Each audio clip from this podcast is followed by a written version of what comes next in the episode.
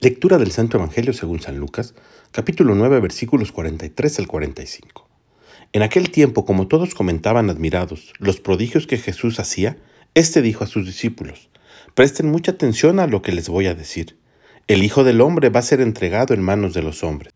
Pero ellos no entendieron estas palabras, pues un velo les ocultaba su sentido, y se las volvía incomprensibles, y tenían miedo de preguntar acerca de este asunto.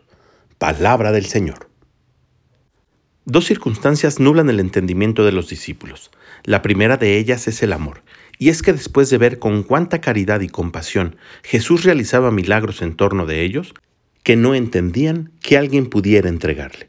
Y la segunda de ellas es que aún no les quedaba claro que el Mesías nos venía a liberar del pecado, y que para ello era necesario que muriera en la cruz.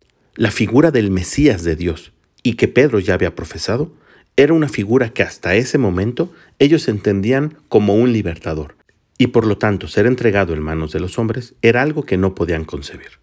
Y precisamente después de la muerte de Jesús y una vez esté glorificado, el Espíritu Santo desciende para aclarar todos los pensamientos, y hasta ese momento los discípulos tienen plena conciencia de lo que significaban las palabras de Jesús. El Espíritu Santo lo aclara todo. Pidámosle pues que le dé claridad a nuestros pensamientos, que nos ayude a conocer la voluntad de Dios, para como Jesús, ponerla en práctica. Que tengas un gran día y que Dios te bendiga.